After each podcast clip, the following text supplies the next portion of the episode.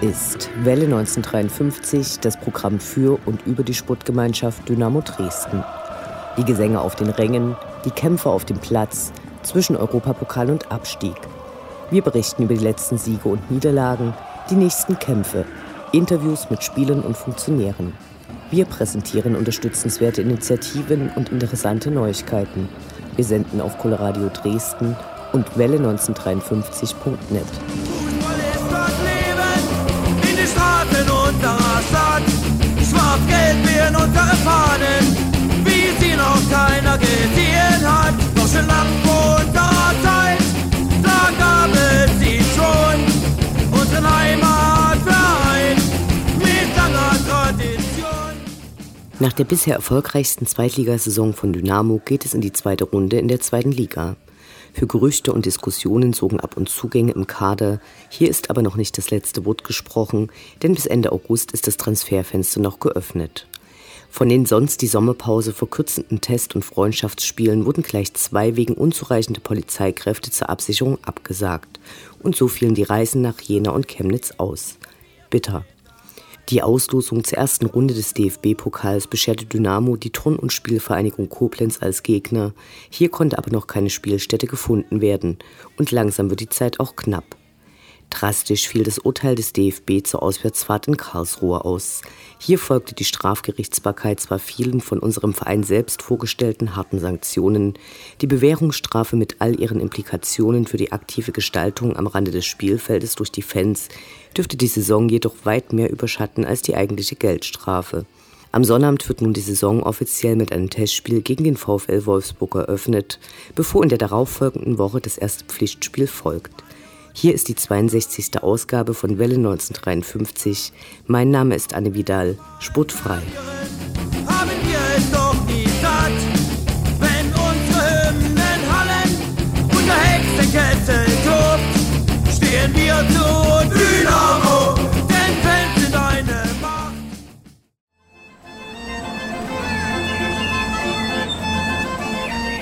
Wir Fans bleiben Dynamo treu. Doch die im Trikot kommen und gehen und die in den Anzügen sowieso. Wir schauen zu, wie sich das Personalkarussell bei der SGD munter dreht.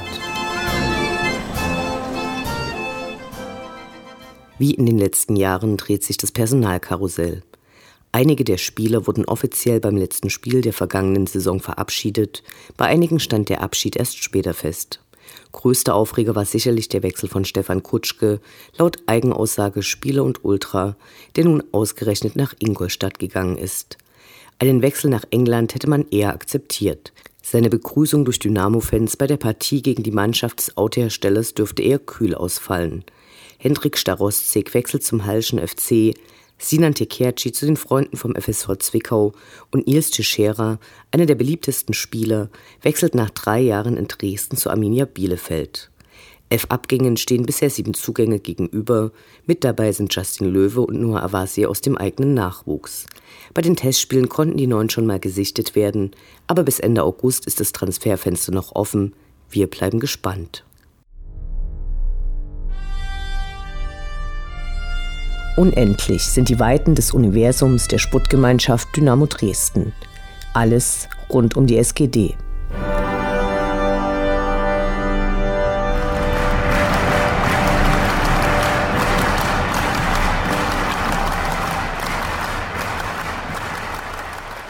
Bis zum 28. Juni hat es gedauert, bis die Baugenehmigung für das neue Trainingsgelände tatsächlich ausgestellt und überreicht wurde. Im vergangenen Jahr hatte Ralf Minge wiederholt die Pläne auf verschiedenen Fanversammlungen vorgestellt, bis bei der letzten Mitgliederversammlung die Zustimmung zum Bau von Seiten der Anwesenden mit überwältigender Mehrheit erfolgte. Danach folgte ein für Außenstehende undurchsichtiges Hickhack, bei dem es um geänderte Bewertungen des Baugeländes und den Schutz von Kröten ging. Dafür ist der von Bauaufsicht und Umweltamt umfangreich geprüfte und anschließend nachgebesserte Antrag nun rechtssicher und berücksichtigt in Nebenbestimmungen Auflagen, die den Boden- und Gehölzschutz sowie Belange des Überschwemmungsgebietes der Elbe betreffen.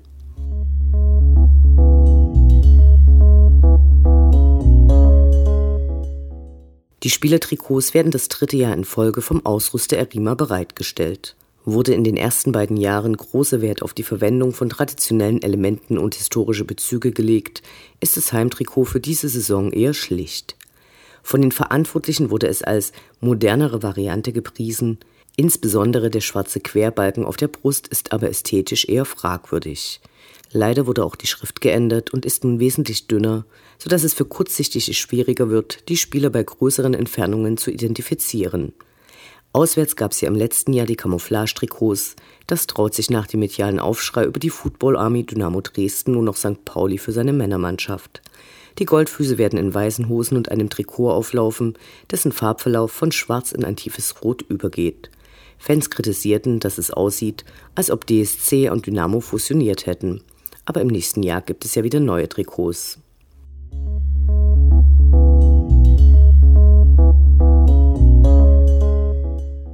Zwei Jobs sind gerade bei unserem Lieblingsverein zu haben.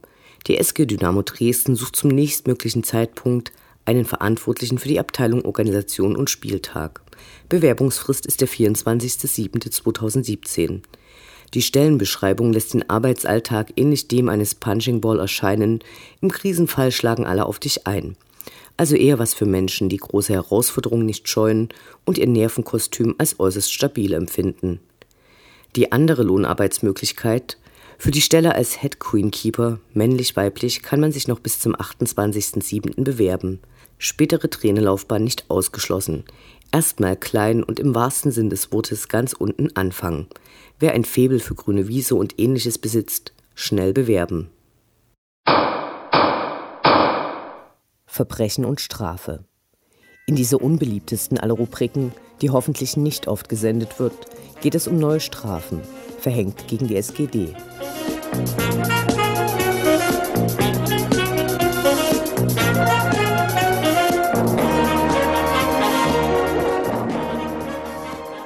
Leider schon wieder oder immer noch.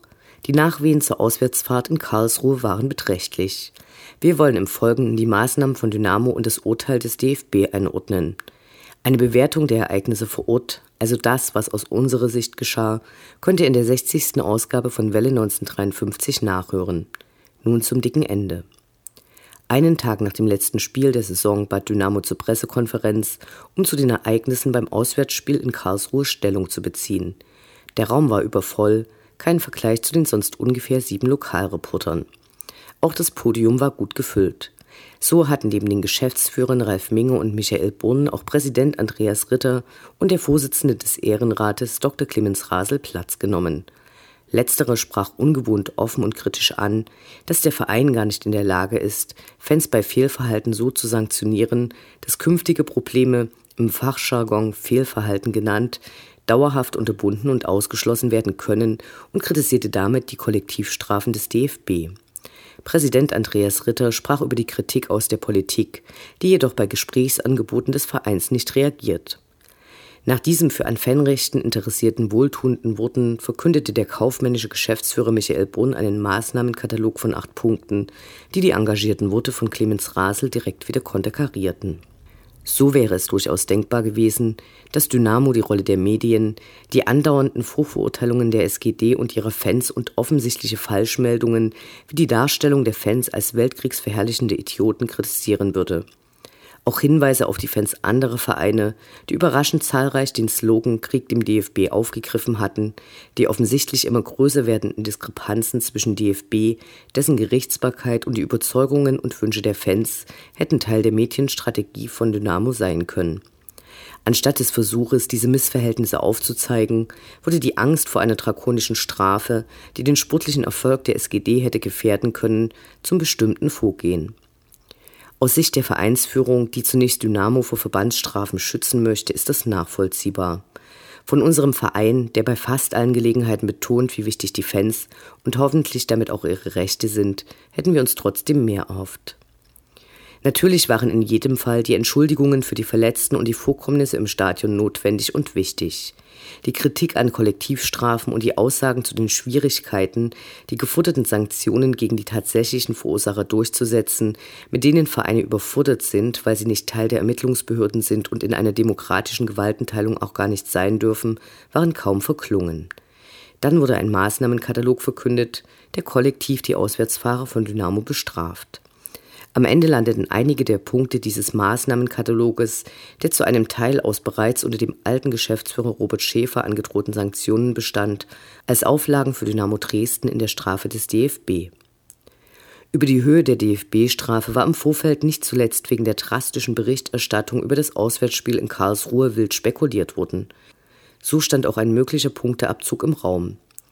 Inwieweit dafür eine rechtliche Grundlage existiert hätte, ist eine leider müßige Diskussion denn einen transparenten Strafenkatalog gibt es nach wie vor nicht. So wurden es am Ende 75.000 Euro Geldstrafe, von denen 30.000 Euro bei entsprechenden Nachweisen für Sicherheitsmaßnahmen verwendet werden können. Dazu, und dies ist wohl die härtere und bei Eintreten auch kostspieligere Strafe, stehen zwei Auswärtsspiele und Dynamo-Fans auf dem Strafzettel. Diese wurden vorerst zur Bewährung ausgesetzt und an die Erfüllung eines Maßnahmenkataloges geknüpft, der sich eng an den von Dynamos Gremienführern vorgestellten Sanktionen gegen die eigenen Fans orientiert. Die Bewährung läuft über die ganze kommende Saison. Ob diese ohne Zwischenfälle, über deren Einordnung wiederum die undurchsichtige Strafgerichtsbarkeit des DFB entscheidet, über die Bühne gehen wird, wir sind wenig optimistisch. Zu den einzelnen Maßnahmen und Auflagen. Zunächst die nachvollziehbaren Maßnahmen, die nicht in das Urteil des DFB eingeflossen sind. Dynamo wird einen hauptamtlichen Mitarbeiter für sicherheitsrelevante Themen bei Auswärtsspielen einstellen. Weiterhin sollen rechtskräftig ermittelte Täter aus dem Verein ausgeschlossen werden, unter der Annahme, dass rechtskräftig ermittelt, rechtskräftig verurteilt und justiziable Taten im Stadionumfeld gemeint sind, durchaus nachvollziehbar. Außerdem müssen, Zitat, bis zum Ende des Spieljahres 2017-18 durch die SG Dynamo Dresden bei Auswärtsspielen mindestens 40 eigene qualifizierte Ordnungskräfte nach Genehmigung durch und in Abstimmung mit dem jeweiligen Heimverein bzw. Hausrechtsinhaber eingesetzt werden. Zitat Ende. Dafür werden wieder 2 Euro Sicherheitszuschlag pro Auswärtsticket erhoben, eine Maßnahme, die es schon mal gab, die dann aber wieder eingestellt wurde. Für die Fans, die gerne ein Auswärtsspiel von Dynamo besuchen wollen, werden hohe Hürden aufgebaut. So dürfen in der kommenden Saison Tickets nur noch an Mitglieder verkauft werden. Bei Risikospielen muss der Kartenverkauf personalisiert erfolgen. Das heißt, die Tickets werden erst vor Ort bei Vorlage eines Ausweisdokumentes und Vouchers ausgegeben. Klar, dass Dynamo dies organisieren und durchführen muss. Nun könnten sich ja findige Fans im ganzen Land einfach Tickets für den Heimbereich besorgen. Hier soll Dynamo mit Hilfe von Konzepten sicherstellen, dass der Verkauf von Tickets nur an die jeweiligen Heimfans erfolgt. In den vergangenen Jahren gab es immer wieder Beispiele bei diversen Vereinen, wo Fans aufgrund ihres Wohnortes der Ticketkauf für bestimmte Bereiche in Stadien verwehrt wurde. Wie dies praktisch bei Dynamo Dresden aussehen soll, die Fans im gesamten Bundesgebiet haben, wir sind gespannt. Sollte es zum Widerruf auf Bewährung kommen, muss Dynamo das volle Gästenkartenkontingent des Heimvereins übernehmen. Dies ist nachvollziehbar, können doch die betroffenen Vereine nichts dafür. Die Maßnahme unseres Vereins, Zitat, Reduzierung des Gästeticket-Kontingents bzw. keine Abnahme von Gästetickets, wenn diese Maßnahme nach Einschätzung von Sicherheitsträgern und gastgebendem Verein zu einer Erhöhung der Sicherheit beiträgt. Eine freiwillige Absage des Vereins an die 10%-Regel, die uns enttäuscht. Oder anders der Verzicht auf die Unterstützung von Dynamo-Fans, wenn die Sicherheitsträger, also die Polizei und der gastgebende Verein sich ohne unsere Gästefans sicherer fühlen? Wo ist eigentlich der Geist von Groß Aspach geblieben? Die Verwendung von Pyro bei Choreos, egal wie stark, wird zur Aufhebung der Bewährung führen. Viele der Maßnahmen, die im Urteil und auch im Maßnahmenkatalog der SGD genannt werden, beziehen sich auf Auswärtsspiele. Bei der Verwendung von Pyrotechnik ist dies nicht so klar und wird wohl für alle Spiele gelten. Es scheint schwer vorstellbar, dass es eine ganze Saison ohne Pyro geben wird. Choreos müssen schriftlich angemeldet und genehmigt werden. Bei Abweichungen oder eben Pyro wird es ein Choreo-Verbot bis zum Ende der Saison geben. Heftig. In den Maßnahmen des Vereins wurde außerdem angekündigt, dass es bei Verfehlungen der eigenen Fans auswärts bei den nachfolgenden Spielen kein Catering mehr geben wird und dass dafür der Aufschlag auf die Auswärtstickets noch höher wird. Davon wird die SGD den gastgebenden Verein entschädigen und selbst alkoholfreie Getränke ausgeben. In der ergänzenden Begründung des DFB-Urteils findet sich folgender Absatz: Zitat ein Widerruf der Bewährung wird nach neuerlichen Vorfällen von erheblichem Gewicht erfolgen. Der DFB-Kontrollausschuss kann in einem solchen Fall von einem Antrag auf Bewährungswiderruf absehen, wenn die SG Dynamo Dresden den oder die verantwortlichen Täter innerhalb von 14 Tagen nach dem betreffenden Vorfall gegenüber dem DFB-Kontrollausschuss unter Angabe von Beweismitteln benennt. Ein Vorfall von erheblichem Gewicht liegt insbesondere dann vor, wenn es während der Bewährungszeit zu Gewalt gegen Menschen oder Sachen kommt, insbesondere bei Einlass- oder Blockstürmen oder Gewalt gegen Catering-Einrichtungen, provokativ beleidigende oder diskriminierende Banner oder Fahnen gezeigt werden oder pyrotechnische Vorfälle von erheblichem Gewicht durch Dresdner Anhänger zu verzeichnen sind. Zitat Ende. Hier wird Dynamo vom DFB in die Pflicht genommen, wenn der Verein die Strafe abwenden möchte, was für Dynamo ja nachvollziehbar ist, selbst ermittelnd tätig zu werden. Zu den Schwierigkeiten dazu äußerte sich Dr. Clemens Rasel ausführlich. Die Implikationen reichen jedoch viel weiter. Sollen wir, die Fans, andere Fans, die Pyro zünden oder einen Banner hochhalten, von dem wir vermuten, dass der DFB es als beleidigend empfinden könnte, festhalten, fotografieren, dem Ordnungsdienst übergeben und als Zeugen gegenüber unserem Verein auftreten? In der Vergangenheit gab es durchaus Fälle, wo Einzelne am Zünden von Bengalos gehindert wurden, dies aber gerade deshalb zur Gefährdung von Umstehenden führte. Was, wenn die Fans Pyrokultur oder provokante Banner als Teil der Fankultur verstehen? Hier wird eine Spaltung der Fans vorangetrieben, die dem von Dynamo angeregten runden Tisch zum Austausch über verschiedene Ansichten und Vorstellungen diametral gegenübersteht. Eine abweichende Meinung über Fußballkultur wird dahingehend umgedeutet, dass sie nun nicht mehr nur abweichend, sondern zwangsläufig vereinsschädigend, weil zur Strafe beitragend sanktioniert wird. Ein Dialog wird so unmöglich. In einem Kommentar zum Urteil bezeichnete Sven Geißler in der Sächsischen Zeitung das Urteil als, Zitat, erstes Friedensangebot von Seiten des Verbandes an die Fanszene, wenn man die gewährte Bewährung für den Zuschauerausschluss als Chance begreift. Wer ernst genommen werden will und, zu Recht, einen offenen Dialog einfordert wie die Ultras Dynamo, muss die Regeln akzeptieren. Das ist nicht anders auf dem Platz. Verstöße werden geahndet. Zitat Ende. Zynisch. Denn leider lässt diese Betrachtungsweise außer Acht, dass es gerade um die Auslebung von Fankultur eben sehr unterschiedliche Ansichten gibt und das Urteil eben nicht einen Dialog fördert, sondern die Unterwerfung der Fans unter die einseitig aufgestellten Regeln des DFB fordert. Diese verquere Sicht, die nicht anerkennen will, dass hier Akteure in unterschiedlichen Machtverhältnissen handeln, zeigt auch ein Interview von Hans Lorenz, der seit zehn Jahren Vorsitzender des Sputtgerichtes ist. Dieser sagte der Zeitung Die Welt. Zitat jedes Urteil, das wir gegen einen Verein fällen, ist ein Beitrag zur Beibehaltung der Privilegien von Fans und Fanclubs. Zitat Ende.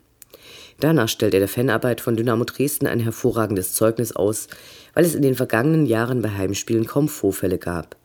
Erst im April hatte die SGD ein Zertifikat für Sicherheitsmanagement im Profifußball von DFB und DFL erhalten. Aber Lorenz möchte auch, dass die Vereine zivilrechtlich aktiv werden und glaubt, dass die Strafen des Gerichtes, an dessen Spitze er steht, dafür richtig sind.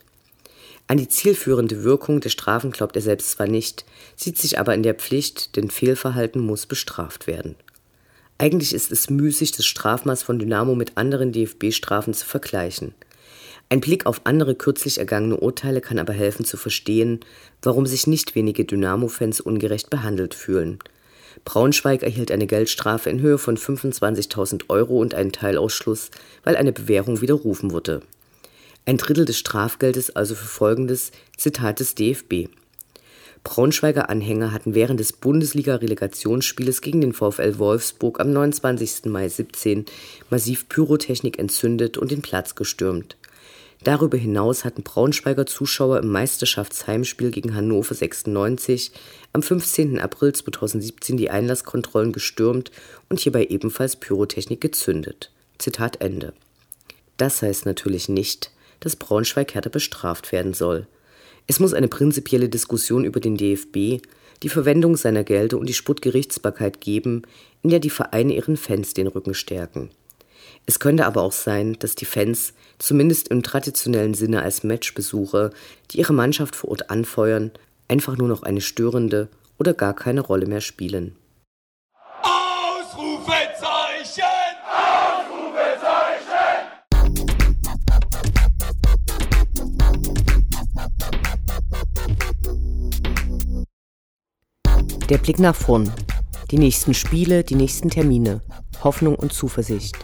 Niederlage oder Ufter.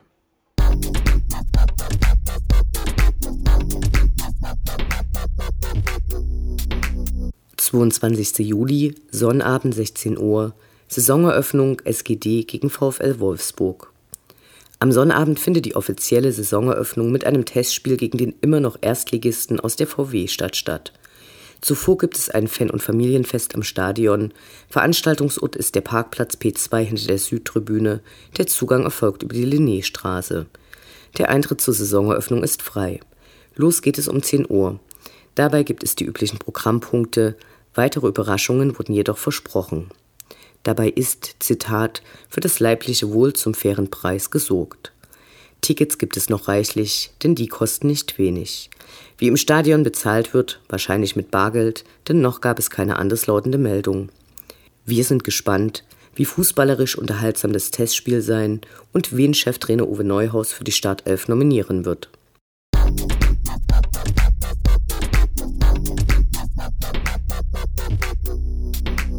Erster Spieltag, 30. Juli, Sonntag 15.30 Uhr, SGD gegen MSV Duisburg. 2004 gab es das schon einmal und die Vorzeichen waren ganz andere. Heute ist es einfach das erste Saisonspiel.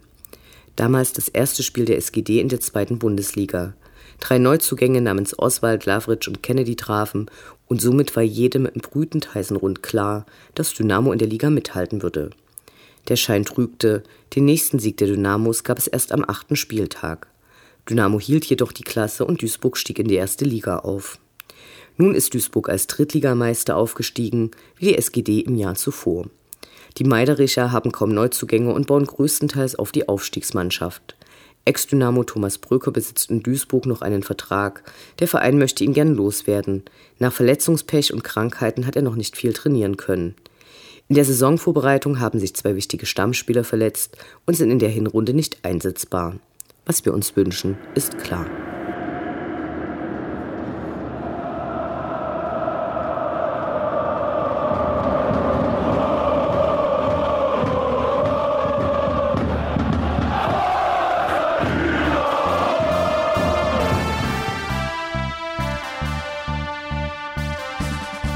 Das war Welle 1953, das Programm für und über die Sportgemeinschaft Dynamo Dresden.